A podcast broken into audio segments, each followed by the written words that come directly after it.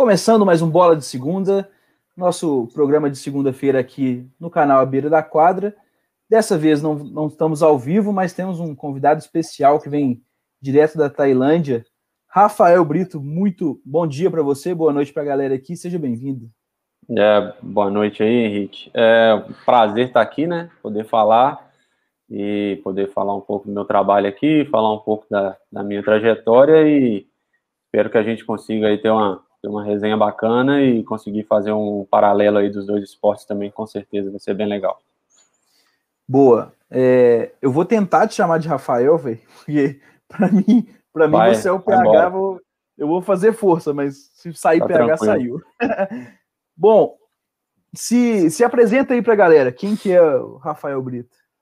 Ah, bom, eu, eu comecei estudando educação física na UFMG, né? É, não, não como a maioria das pessoas que tentam trabalhar com futebol não, não tinham o talento necessário. Depois você vai entendendo o porquê também, às vezes você não tinha esse, esse talento também, tem muita relação com o contexto em que eu vivi, isso faz uma diferença muito grande, principalmente no futebol, acho que nos outros esportes também, mas aí eu fui para educação física, cursei, não, não cheguei lá como muita gente chega já, é, quero trabalhar com futebol, ou com vôlei, ou com basquete, eu eu cheguei, entre aspas, um pouco perdido, e mas sempre gostei muito de futebol. E nesse, nessa, bater nessas cabeças aí, eu cheguei a fazer de tudo. Era estágio em academia, eu fiz até é, estágio voluntário em estúdio de dança de salão. Já fiz Nossa é, milhares de coisas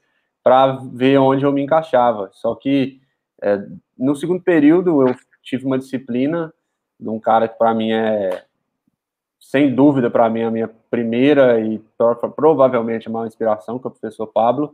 E aí, na, na disciplina dele, no segundo período, eu, eu, durante as aulas, eu percebi, não, é isso aqui que eu gosto. É esse tipo de coisa, é, o, é os esportes coletivos, é o treinamento tático.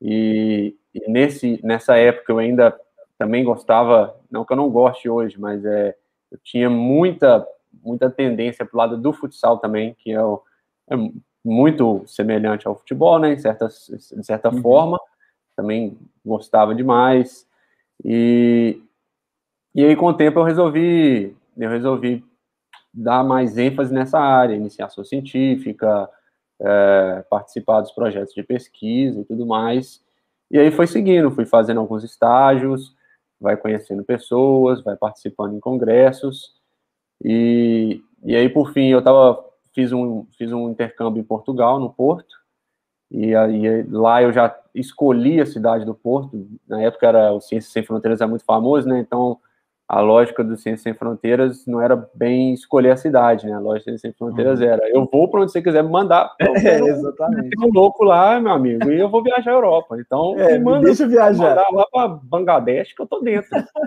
não importa, Bangladesh nem é na Europa, por sinal, né? mas enfim, aí é, mas aí era assim, só que eu escolhi ir para o Porto, porque eu sabia dos professores que tinham lá, sabia que era um, uma universidade que tinha uma, uma força muito grande no futebol, tanto na pesquisa como na área prática, eu sabia dos professores, então eu já fui para lá um pouco mais focado. E foi um, foi um período de oito meses, assim, sensacional, tanto para crescimento profissional como pessoal, é, cultural também, porque o pessoal fala português, mas é uma cultura diferente, é muito legal. É, conheci muita coisa, aprendi bastante. E aí eu já voltei um pouco mais, um pouco mais centrado, né, um pouco mais focado depois do meu intercâmbio. E, e aí fui seguindo, as oportunidades nem sempre aparecem, fui fazendo estágios no futsal, e aí me formei sem, sem uma perspectiva muito clara, e aí eu bom, já que eu não tenho para onde ir agora, eu formei, trabalho, é, vou ter que trabalhar, não tenho nem dinheiro para pagar o CREF, o que, que eu vou fazer, né? Então, vou, vou fazer o mestrado, nem, nem CREF eu paguei, vou fazer o mestrado que não precisa de CREF, então tá é. certo, não tem dinheiro para pagar, aí fui fazendo mestrado, e aí no meio do primeiro semestre do mestrado ainda, é, o, o Vitor, que também está trabalhando aqui comigo na Tailândia, ele me convidou, na época ele era o treinador da equipe do futebol feminino profissional da América Mineiro, e, e aí eu fui para lá como auxiliar, na época, é, eu acho, acho que no, no, no, vôlei também é assim, mas no futebol, se você não está disposto a trabalhar de graça no início, você nunca vai trabalhar. É, exatamente, a, a mesma coisa. Então, eu fui, fui trabalhar de graça, e aí, quando a minha bolsa do mestrado saiu, eu ainda optei por continuar trabalhando de graça, porque mesmo recebendo lá, a bolsa do mestrado era maior. É, como é que é impressionante, né? Porque a ciência no Brasil também não paga muito bem. E aí, Sim. mesmo assim, mesmo assim, ainda pagava mais do que lá. E, e aí eu fiquei lá com um, um vínculo voluntário, fiquei por um bom tempo, e aí o Vitor, num determinado, depois de um ano e um ano e dois meses por aí, ele foi convidado para ir para a base do América Mineiro masculino, no sub-17, e aí me fizeram o convite para ser o treinador do profissional, aí não tinha como mais manter a minha bolsa, aí eu tinha que me vincular ao América, é, mas aí também o, o, pagamento já era um pouco mais, um pouco melhor. Já valia então, mais a pena. Já, já dava para ir, e fazia parte do, do processo, né? Mas, curiosamente, com um mês de, de um mês de trabalho, o Vitor me mandou um, uma, uma mensagem no WhatsApp de que um amigo dele que trabalhava aqui mandou para ele falando assim, ó, tá tendo oportunidade aqui na Tailândia, se você tiver interesse, o salário é X e obviamente a proposta financeira era muito melhor do que estava uhum. no Brasil. E se você tem na época eu tinha 25 anos, você terminou mestrado e tal, e aí você você tá o seu salário, você paga, você gasta ele 60 a 70% só de gasolina para se deslocar. Você, você, olha e fala assim, porra, isso aqui vai mudar minha vida. Sim. É, eu tenho que tentar. E aí eu mandei, mandei o, o currículo com duas referências. E curiosamente, as referências que eu mandei conheciam o, o chefe daqui, que é também brasileiro, que fazia o processo de seleção, então foi muito mais fácil. E, além de tudo, o, o meu chefe aqui, ele... É, eu, eu fiz estágio no clube que o pai dele é presidente, aí no Brasil. Então, ele falou para mim, ó, conheço as suas duas referências, eles falaram bem de você, mas a maior referência é o meu pai, e ele falou muito bem de uhum. você também, então as coisas caminharam muito, muito fácil. E aí, a partir disso, é aquele período de documentação e tal, eu não sei para quem, para quem já foi trabalhar fora, pode até saber como é que é, mas eu nunca tinha ido. Eu fui estudar fora, o processo é diferente. Mas quando você vai trabalhar fora, manda documento, chega documento, manda visto para embaixada e tal. Chegou um momento, como você nunca tinha ido na Tailândia, eu já estava um mês sem, sem trabalhar, quase um mês, e aí eu já estava falando assim, já estava achando que era mentira. Falei assim, não, isso aí é, Os caras me enganaram. Eu, ah, eu pedi, pedi demissão na América e agora me fudi, vou ficar sem nada, vou ficar sem trabalho, vou ficar só nesse, no mestrado de novo, vou abrir mão da bolsa também. Agora o bicho pegou mesmo. Agora vou viver de respirar aí, e é isso mesmo. Aí o. Aí, porque as documentações, é, elas têm que. Eles fazem aqui, mandam para o Brasil, aí tem que chegar no Brasil em papel. Então o cara envia pelo correio, então demora para caramba. E aí uhum. chega e você tem que enviar para a embaixada, o visto sai na embaixada, e a embaixada, ela é, deve ser o melhor trabalho do mundo, porque os caras têm feriado do país que eles estão e do país que eles oh, representam. Que beleza! Então, é uma coisa linda. Então, tinha, tinha feriado da Tailândia e do Brasil no meio do negócio. Então, só atrasou mais ainda as coisas. E aí, por fim, eles mandaram a passagem, e aí eu vim, e estou aqui há dois anos. Estou aqui há dois anos já é, só para o pessoal entender, é, aqui é vinculado ao Cruzeiro, o Cruzeiro Esporte Clube, é departamento internacional, mas é dentro de uma, de uma escola britânica internacional.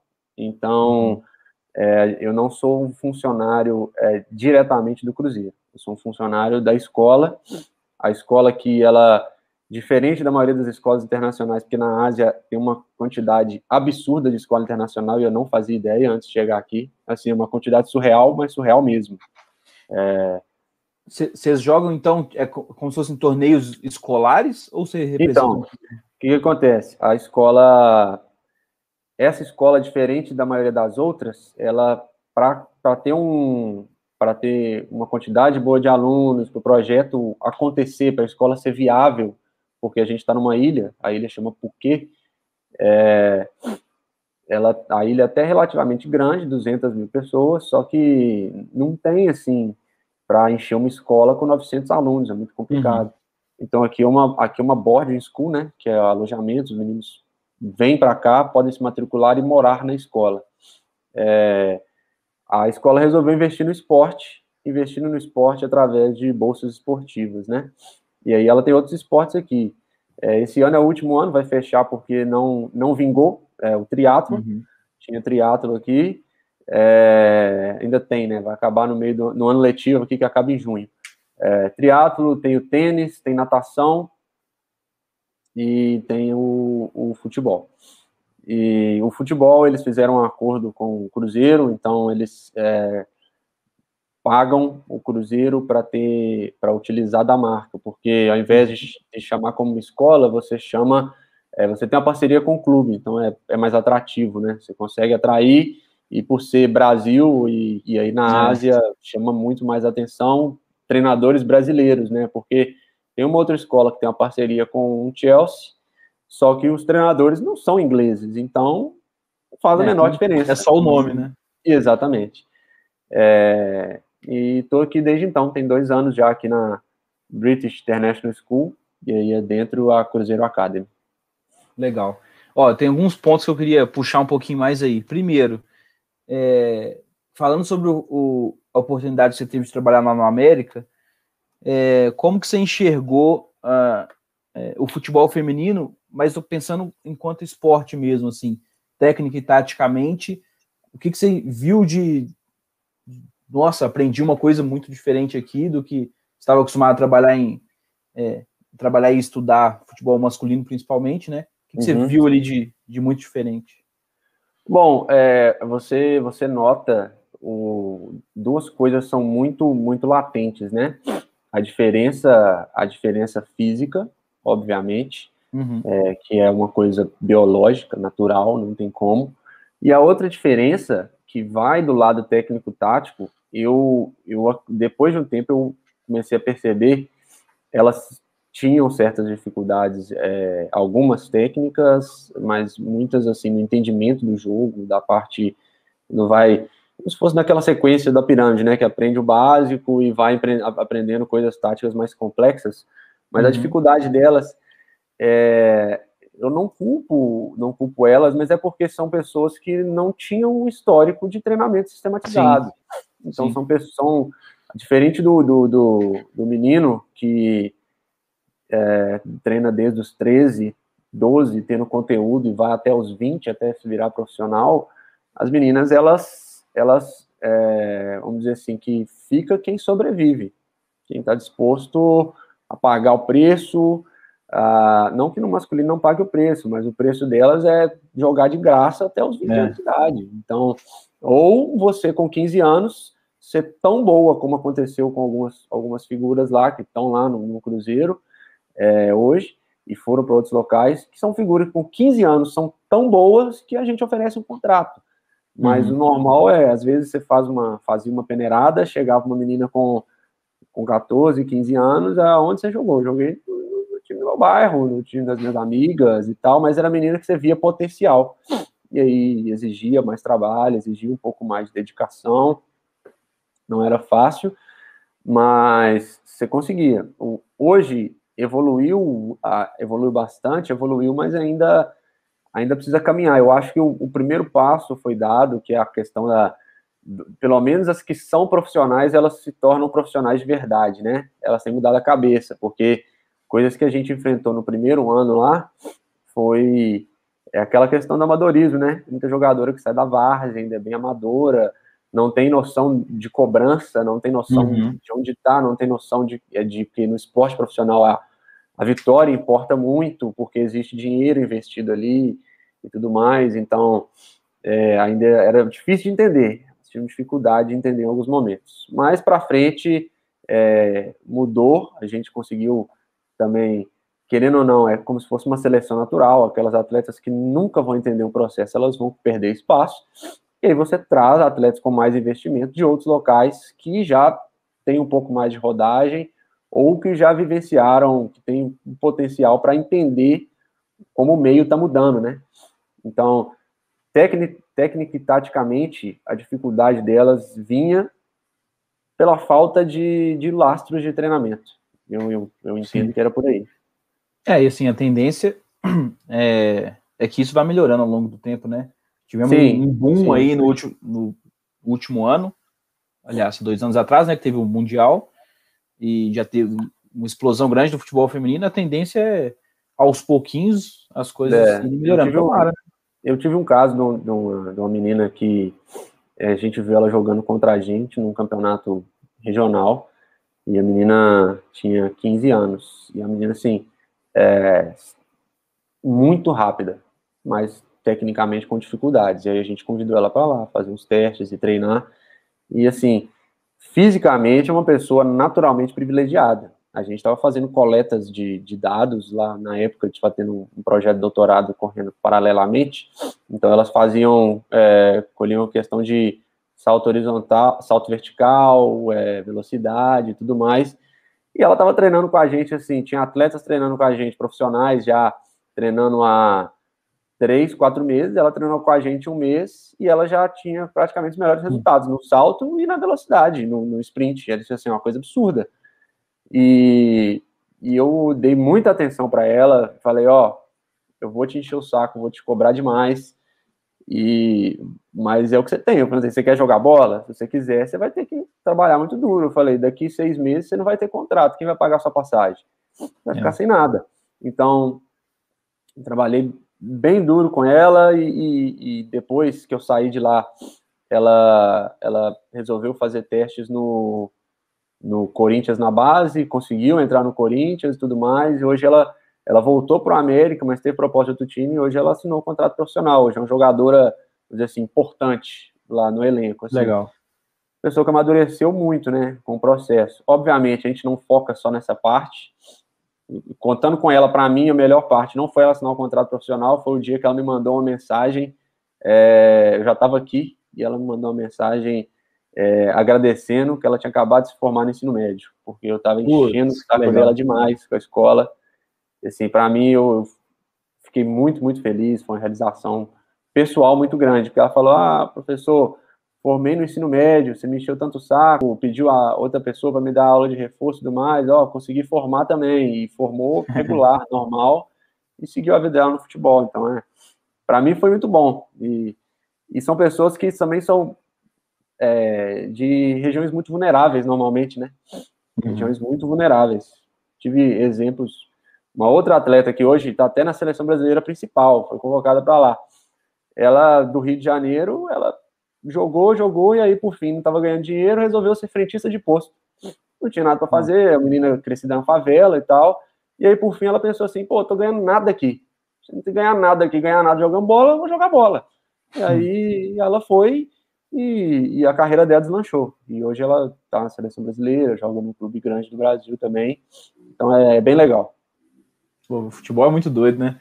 É, cara, você acha que a sua experiência em Portugal te fez ter coragem para ir para Tailândia?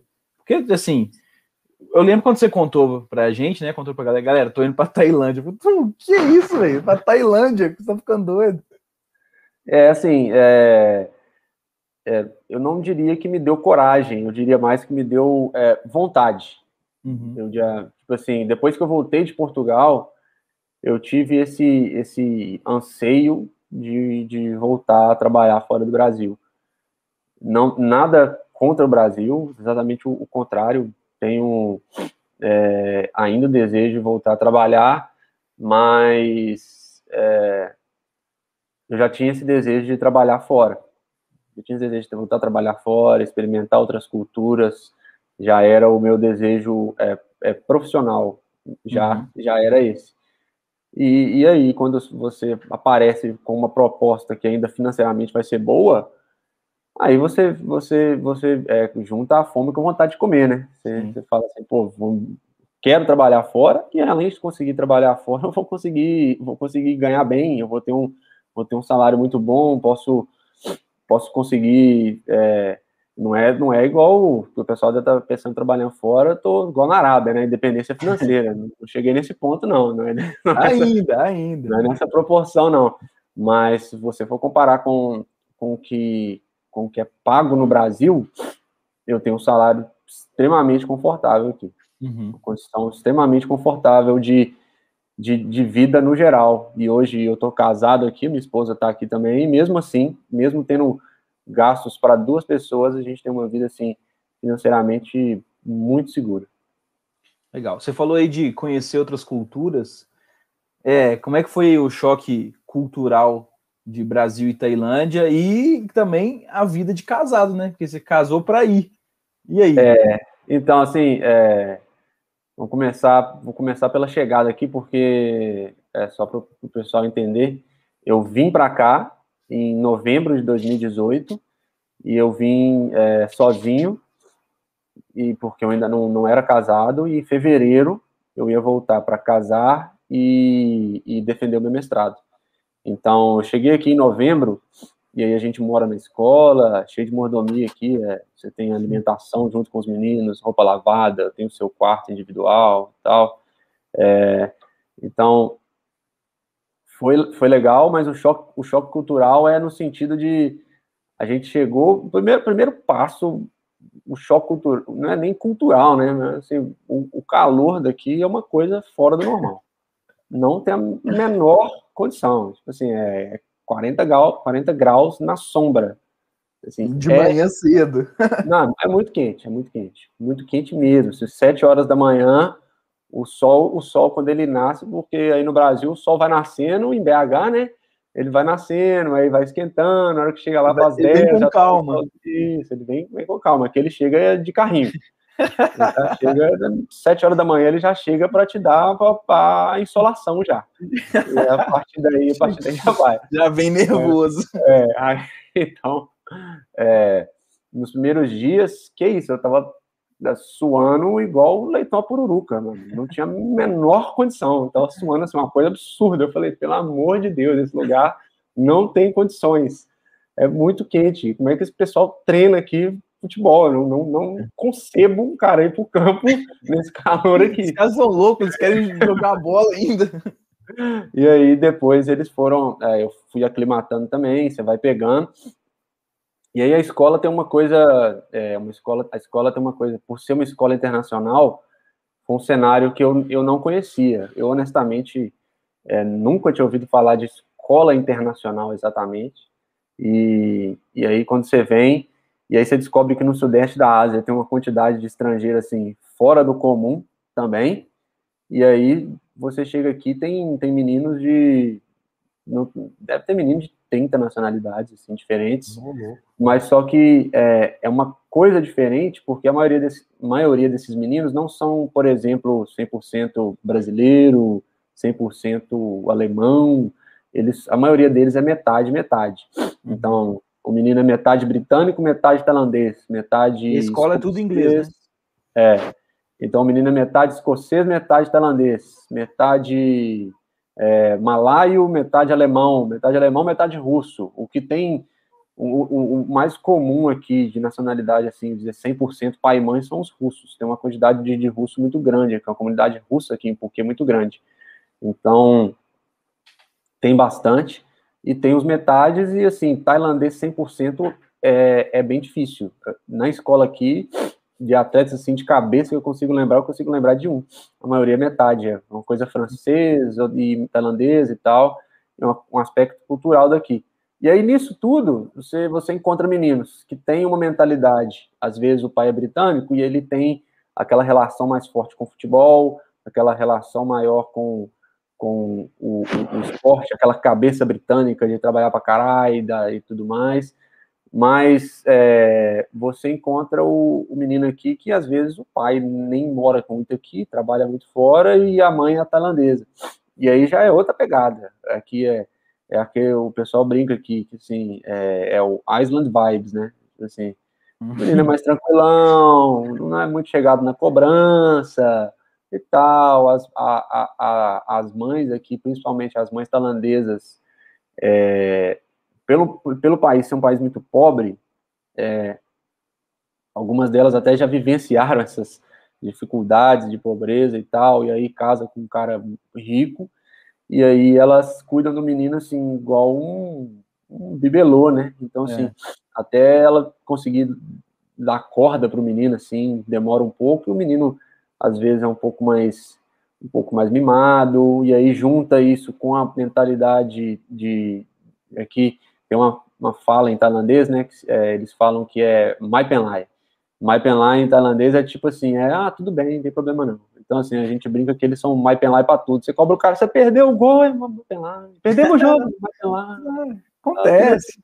Ah, então, assim, é, não é fácil, não é fácil é, incutir isso e, e às vezes acontece os atritos, né? Porque o, o cara tromba com o menino russo, o russo de a mentalidade é outra, e aí ele, ele dá uma dura lá no, no menino que tem a cabeça tailandesa. Não que sejam todos assim, mas aqui, por ser uma ilha, ser local paradisíaco, com muita praia e essa pegada mais, mais tranquilona, né?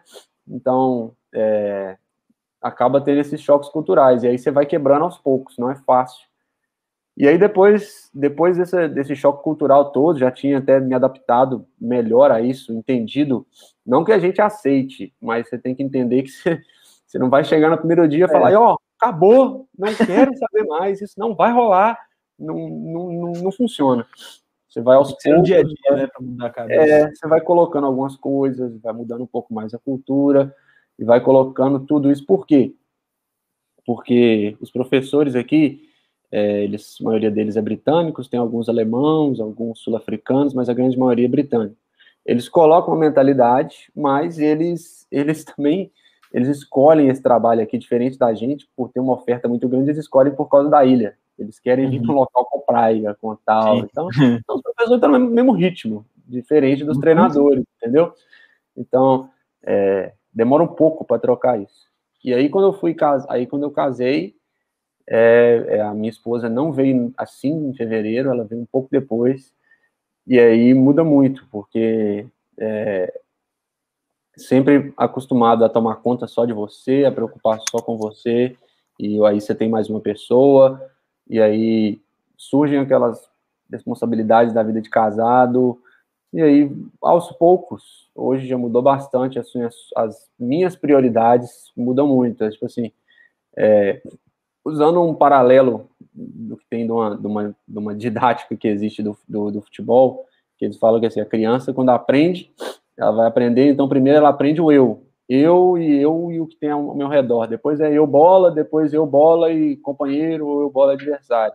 Então, uhum. quando você está solteiro, você ainda está no eu bola ali, é você, o que você faz, seu trabalho e boa. E aí você casou, já é, é eu bola e o companheiro. Então, no caso, a companheira. Aí você tem que você tem que mudar suas prioridades, você tem que entender é, que as suas vontades não são sempre essas, você tem que, até o seu plano profissional de carreira muda, porque você tem que entender que não é simplesmente você fala com a, com a pessoa assim, ou oh, nós vamos morar agora lá na Índia.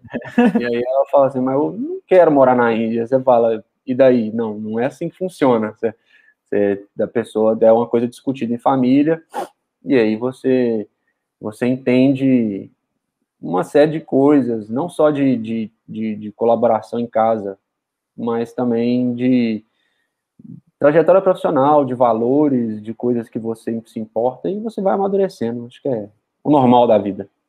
É, boa. É, bom, você falou sobre a, a várias culturas diferentes no mesmo treino. É, como é que são como é que são os torneios que vocês jogam? Tem torneios dentro da Tailândia, torneios que abrangem é, o continente? Como é, como é que é isso? É assim, é, o normal, devido, devido ao período escolar, né? É, a gente joga torneios de tiro curto, né? Que a gente uhum. viaja e joga, no máximo dura assim uma semana e a gente volta. E aí, como que funciona? É, a, a, gente, obviamente, em alguns torneios de escola internacional, a gente representa a escola, o, mas o foco aqui, por a gente trazer atletas bolsistas, a gente tem atletas que já viraram jogadores e jogadoras profissionais, atletas são chamados para seleções é, aqui da Ásia. É, a gente tenta não dar prioridade para torneios de, de escolas internacionais. A nossa prioridade uhum. são torneios de academies, torneios de, de, clubes, onde o nível é mais alto, a, a, a dificuldade é maior e a gente e a gente vai passar dificuldade, porque é só assim para o menino entender. A gente, o que a gente mais tem dificuldade aqui é, é o nível competitivo. Aqui na ilha, por exemplo, o nosso time mais velho, o nosso sub-18, o único amistoso deles que é bom de jogar é contra o, o time profissional da ilha, que está na terceira divisão. É, joga contra time universitário, joga contra os times, é só tapa, só, só ganha. E aí, quando joga contra o time profissional, que mesmo sendo terceira divisão, eles trazem alguns jogadores estrangeiros, caras que ficam rodando a Ásia aí uhum. e tal, e, e, aí o jogo é bom, aí os meninos perdem, os meninos pegam maturidade, é, isso é isso que ajuda muito. E aí, quando é torneio, óbvio, agora com a pandemia, a gente só estava é. viajando na Tailândia, só viaja aqui dentro, pro, porque porque a Tailândia, é para voltar para cá agora, tem um, você tem uma quarentena obrigatória de 14 dias que você tem que ficar em hotéis designados pelo governo uhum. e você que paga. E é muito caro. É. Assim, é, Melhor é, não, né? O hotel mais barato é 5 mil reais. Fora os 14 dias, você vai ficar lá dentro. Então, assim, é, não tem a menor possibilidade agora com, com a Tailândia não revogar isso. Mas antes, a gente disputava torneios fora. A gente disputava torneios na Malásia, Singapura, é, Filipinas, nos países próximos aqui, a gente sempre sempre viajava e aí alguns times vão para lá, algumas algumas academies da Austrália também, você acaba enfrentando times de fora. Sim, e aí no final no final do, do ano letivo aqui, né, que é no meio do ano do, do ano corrente, a gente normalmente viajava para a Iber Cup, que era na Espanha e em Portugal. E aí viajava para lá, a competição durava uma semana e de lá já partia para as férias já. Que doido. É, você, qual que é a importância que você considera assim de ter esse intercâmbio de, de escolas de jogo, né? Então, você joga com caras de outros países que pensam o jogo de algumas formas diferentes. Como é que você vê é, isso? Eu, eu acho legal, assim, é, olhando do lado meu como treinador, você tem que, que se adaptar e você tem que entender o que, que o, o jogo está pedindo. E do lado dos meninos, a mesma coisa. E para eles, mais ainda, para eles entenderem: ó, a gente tem o nosso jeito de jogar, a gente, obviamente, tenta não abrir mão, mas em alguns momentos você tem que mudar, não tem conversa. Uhum. E assim, é, é engraçado, porque você encontra, assim, pensamentos bem diferentes. E hoje no futebol é engraçado porque parece que é, agora tem mudado um pouco, mas primeiro vem uma onda de é, existe um jeito de jogar, esse é como, como, se fosse o jeito certo de jogar. Uhum. Não existe jeito certo de jogar. O jogo é quem faz gol, meu amigo. Se você chuta a bola para frente, tá certo. fez um gol, você ganhou, parabéns. E não tem conversa. Ah, mas eu tive mais posse de bola, e daí? Ninguém está preocupado com isso. Uhum. E e aí é engraçado, porque você enfrenta diversas coisas. Tipo assim, o time tailandês, é, times tailandeses, quando são meninos muito 100% tailandeses, eles gostam muito do, é, de jogar no, no contra-ataque. Ou jogar a bola longa nas costas. E aí, é, é, muito engraçado, porque se você pressiona, eles têm uma facilidade muito grande, para porque é o jogo que eles estão acostumados. O outro time vai pressionar e vai lá, pum, pum, pum, faz uma tabela, roda a bola em você, mete uma longa nas suas costas e vai para dentro do gol. Agora, se você se você fala, não, eu vou marcar no bloco médio aqui, eu vou esperar eles um pouquinho, vou esperar, deixa eles tocando a bola lá atrás. Aí eles ficam desesperados, chuta a bola para frente, você pega a bola, você pega a bola dominada e, e faz seu jogo. Então, assim, se adapta. E por exemplo, nas Filipinas é outro jogo extremamente característico. Não é um jogo que eu gosto, mas é um jogo, parece que eles, eles não são muito fã de passe. O passe não é muita pegada dos filipinos, não. E aí eles, o negócio deles é biga para frente, vamos correndo, tem um cara na minha frente, puxa a bola para frente e vamos que vamos. E, e é o jogo deles, cara. Se você quer enfrentar eles, você sabe que você vai encarar isso. E aí você uhum. se adapta a, não, nós vamos jogar ganhando a segunda bola. Joga ganhando a segunda bola aqui, e aí depois a gente tenta sair jogando um pouquinho, mas se a gente recuperar a bola, não precisa pressionar, só espera que eles não vão passar a bola para o cara que está do lado deles, eles vão chutar a bola para frente. Então o cara que está atrás espera para ir lá pegar a bola. Então, assim, ocorre esse tipo de. E você se adapta, você se adapta e acostuma, é, porque eles também têm, têm diferenças, não só no estilo de jogo, mas diferença na mentalidade também. Então, assim, os meninos, é, algumas equipes que a gente enfrenta aqui, no geral, do sudeste da Ásia, eles, eles têm uma tendência assim, quando o jogo tá 0 a 0 1 a 0 um gol de diferença assim, é, eles, que isso, só tem leão em campo, uma coisa hum. sensacional, só tem leão em campo. Só que quando você abre dois gols e tá indo bem no jogo, aí eles também largam. Aí eles já é aquela história da Valéria, vai pra lá. Deixa. No próximo jogo lá. Quem sabe da próxima vez. Então, assim, é, tem essa diferença de mentalidade também. Então, você sabe que. E, e, assim, e tem o oposto. Se você pega um time muito bom e aí ele abre 2 a 0 no C, eles já. Aí é, é graça, né? Esse que é graça. Aí que é, é toquinho de bola, é resenha, aquela é, show. É, aí que é, aí vira circo, né?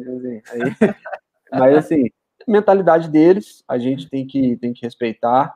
Obviamente, se você está na equipe, é, você tenta colocar a mentalidade sua. Então, assim, aqui com a gente, é, se a gente está ganhando de perdendo de 3 a 0, a gente vai fazer o possível para fazer o melhor naquele jogo, mesmo assim porque a gente entende que todas as experiências são válidas para os meninos aqui. E se a gente tiver ganhando de 3 a 0 e puder ganhar de 8, a gente vai ganhar. E a gente não está nem aí. E é, é, a mentalidade que a gente acredita.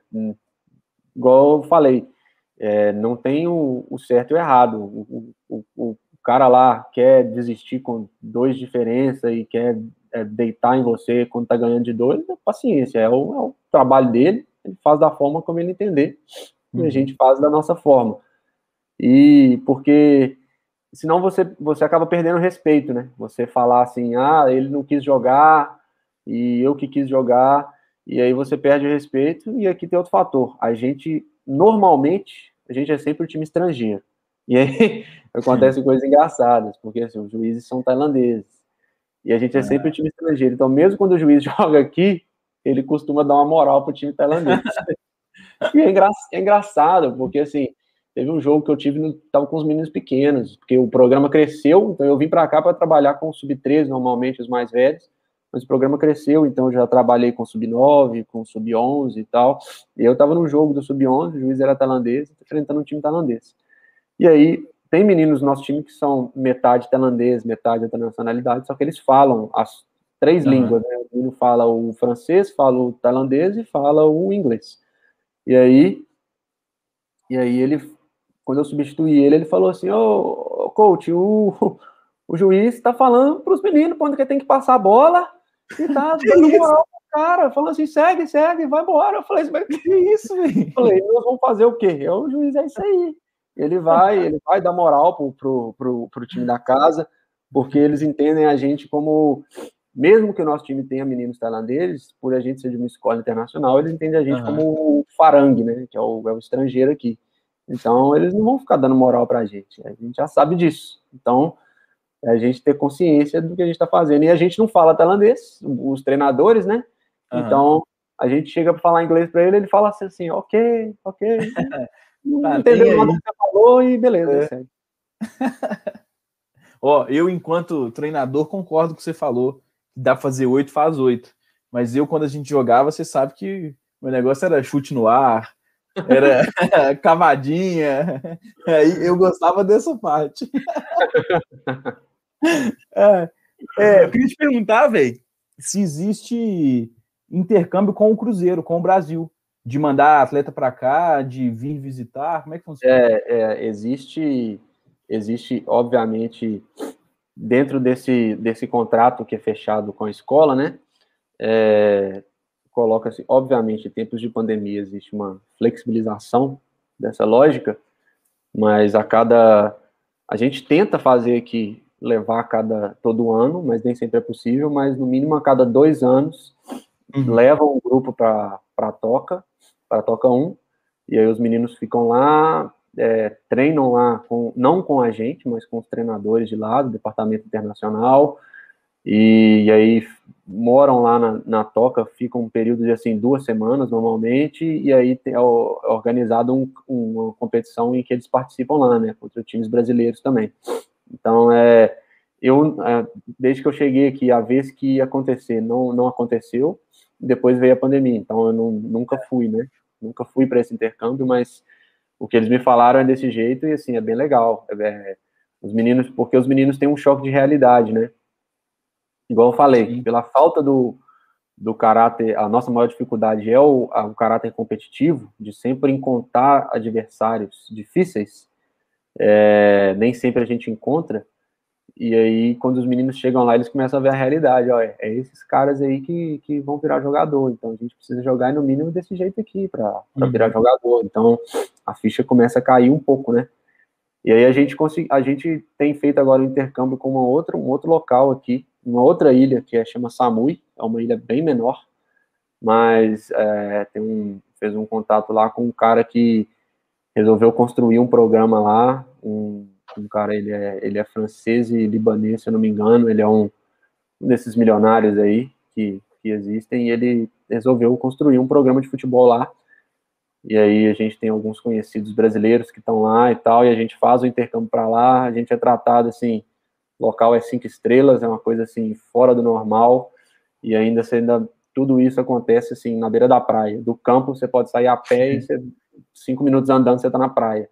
E assim, é, o intercâmbio é bom e eles têm um, eles têm o um intuito de formar atletas para o futebol tailandês, né? Então, então, assim, o nível lá já é bem mais alto, as competições lá são bem melhores, e aí a gente, nessa dificuldade de jogar fora do país, é, o intercâmbio com eles tem acontecido muito, com, chama, lá chama FAN, que é F-A-N, né? Football for All Nations, e aí a página deles é bem legal, é um local assim, o complexo nem está pronto ainda, e é uma coisa fora do normal.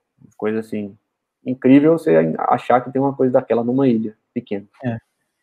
É, é, eu fico pensando assim, uma coisa que eu sempre tento fazer com as minhas equipes aqui é jogar com equipes diferentes, de lugares diferentes, né? A gente, como no vôlei, a gente não tem tanto investimento assim em relação ao futebol na base, a gente não consegue então jogar Claro, o Brasil é muito grande também, então se eu jogo com a equipe de Uberlândia já é outro jogo, é. completamente diferente. Os caras já têm um, fazem coisas, encaram o jogo de outra forma. É, mas quando a gente joga com caras do Rio, do Rio Grande do Sul, é outro jogo. Eu nunca tive a oportunidade de levar minha equipe para jogar em outro país. Eu já quase fiz isso há dois anos, dois, três anos atrás. Eu acho que seria assim, pra, tanto para mim como para os atletas, seria um, uma experiência incrível, né? Porque é, você muda completamente sua cabeça, assim, vendo Sim. É, outras assim, formas algo, de praticar o mesmo esporte. Algo que eu, que eu, que eu aprendi aqui, assim, é, é que as coisas, assim, nesses intercâmbios, é, a coisa vai, tem que ir um pouco além, um pouco além das quadras, né? Intercâmbio cultural também é muito importante, então os meninos conversarem com os atletas do outro, da outra equipe, mesmo os que não, às vezes tem só um lá da outra língua, do outro time que fala, fala o inglês e os outros só falam malaio, mas eles, eles se, se resolvem e se conhecem, e aí conhecem outras culturas, e assim, a verdade é que no fim isso só, só agrega, né? Não só a, a maneira de jogar, mas a maneira como eles, como eles encaram, a, a realidade deles é outra, não é a mesma da gente, obviamente, às vezes tem, você encontra gente que tem uma realidade melhor, e às vezes você encontra gente que tem uma realidade pior. E, e assim, é sempre bem legal essas trocas. É, como treinador, não, não consegui fazer tantas trocas assim com tantos treinadores, porque pouquíssimos falam inglês uhum. e não consigo nem falar a língua deles. E os caras, eu conheci alguns caras das Filipinas, mas os outros que eu que eu poderia ter oportunidade de conhecer, os caras eram muito malas, tipo assim, os caras, meu Deus do céu. Então não tinha a menor possibilidade de conversar. E aí, eu conheci nesse lá, lá onde eu falei em Samui, eu conheci um outro treinador, curiosamente, ele é de Madagascar, nem pra mim, Madagascar é só um filme, né? é só um filme, nem existe. Eu falei, mas pra mim isso aí é filme, você veio do filme? Você não vê, né? Aí ele falou, não, tem lá. E aí ele foi... leão lá. É.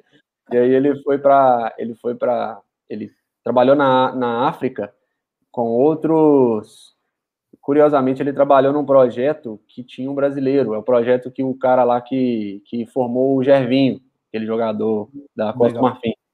Então ele também era já era fascinado com o futebol brasileiro, então ele falava e fala inglês, e aí foi uma troca bem legal, tenho contato com ele até hoje, e, e acontece. Obviamente não, não acontece com todos os treinadores, mas acontece com muitos. Assim, como é igual o, o treinador, o treinador que eu conheci lá, que ele não falava inglês muito bem e tal, fui educado com ele.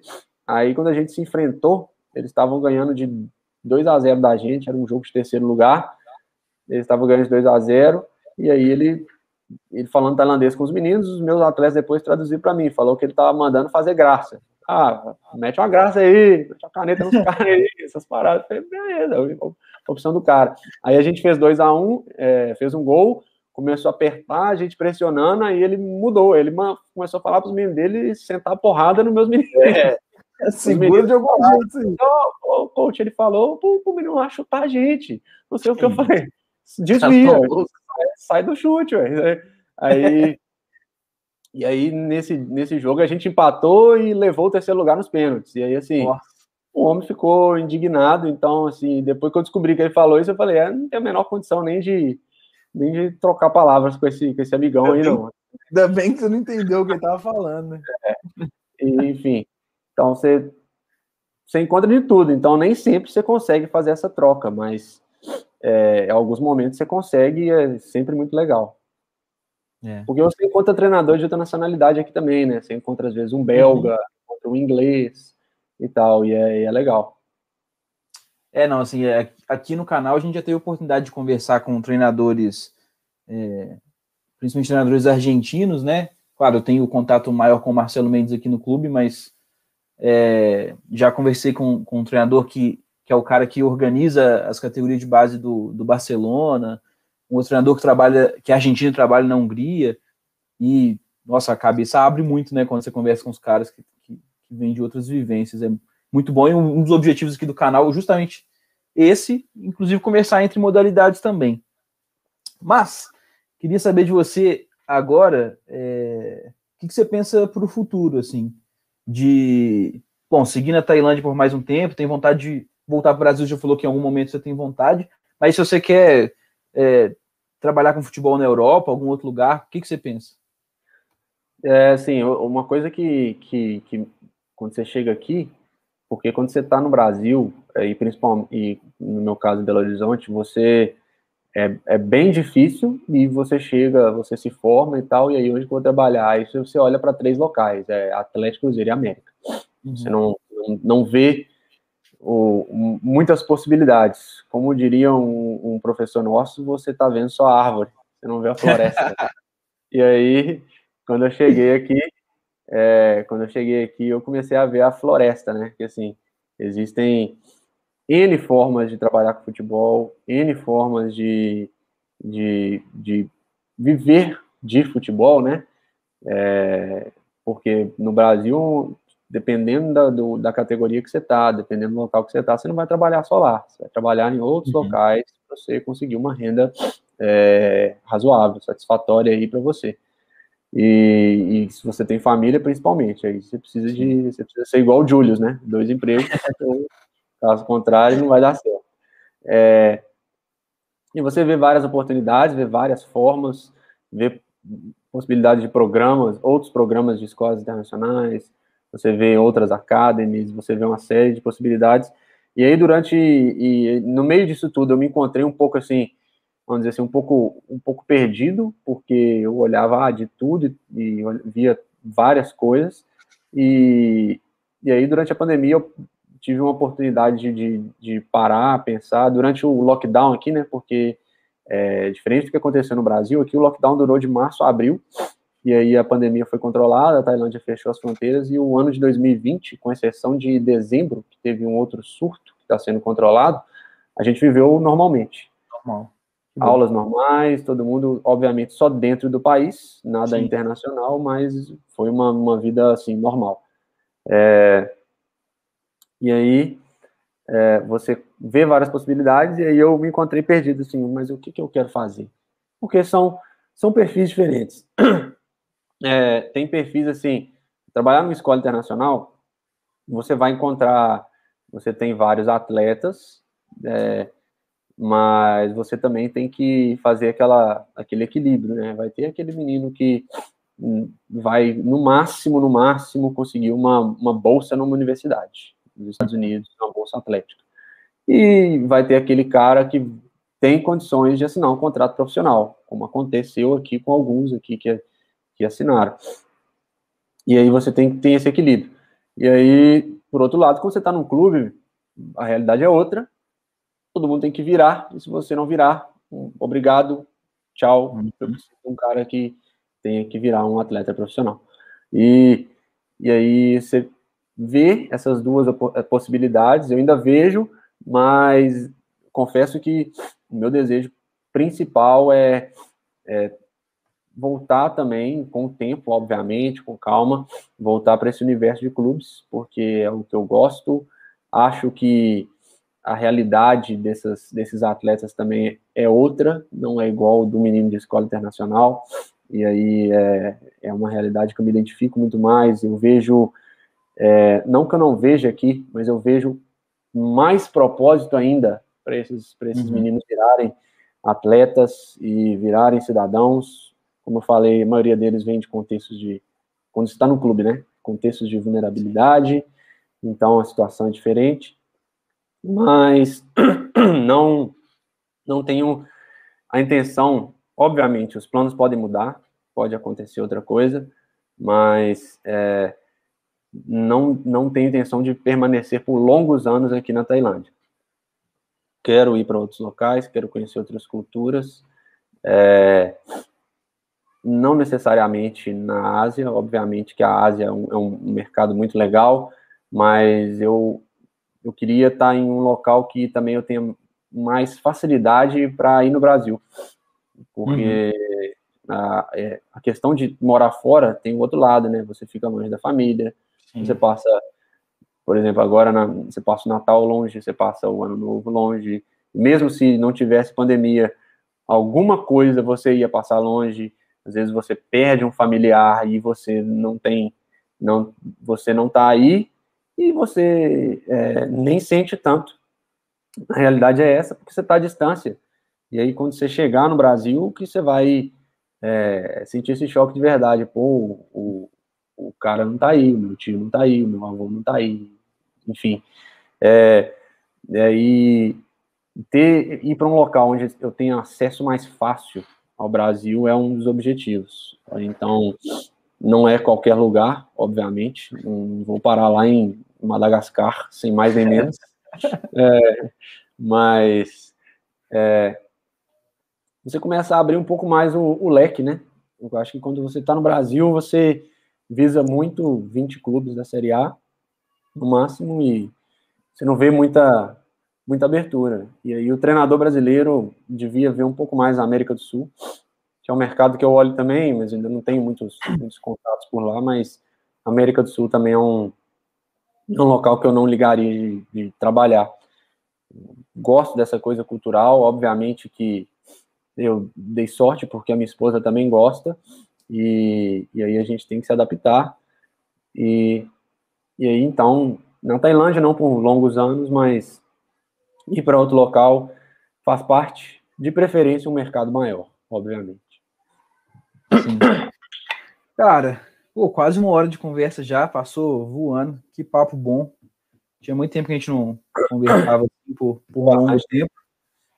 É, só tenho que te agradecer, velho. Pô, obrigado demais. Acho que foi muito legal conseguir é, entender o seu contexto aí na Tailândia e matar a saudade um pouquinho também.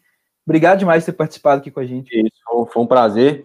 Só para adicionar uma coisa, que teve uma vez aqui que eu vi e eu fiquei fiquei surpreso, aproveitar que o canal é de vôlei, né?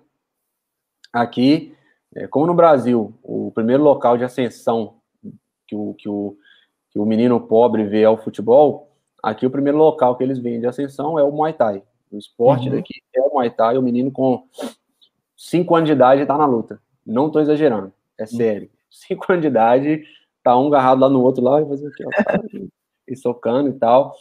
E os pais abrem mão, tipo assim, entre aspas, do menino para ele ir treinar e às vezes ganhar alguma coisa virando lutador de Muay Thai. É uhum. o primeiro caminho. O futebol tem se tornado aos poucos aqui, mas outro dia eu vi é, sendo transmitido e eu fui, estava em locais diferentes. Eu estava em uma feira e depois eu fui para um um bar e eu vi sendo transmitido nos dois locais, gente vendo pelo celular, é, jogo de vôlei feminino da seleção da Tailândia contra, acho que era contra a China.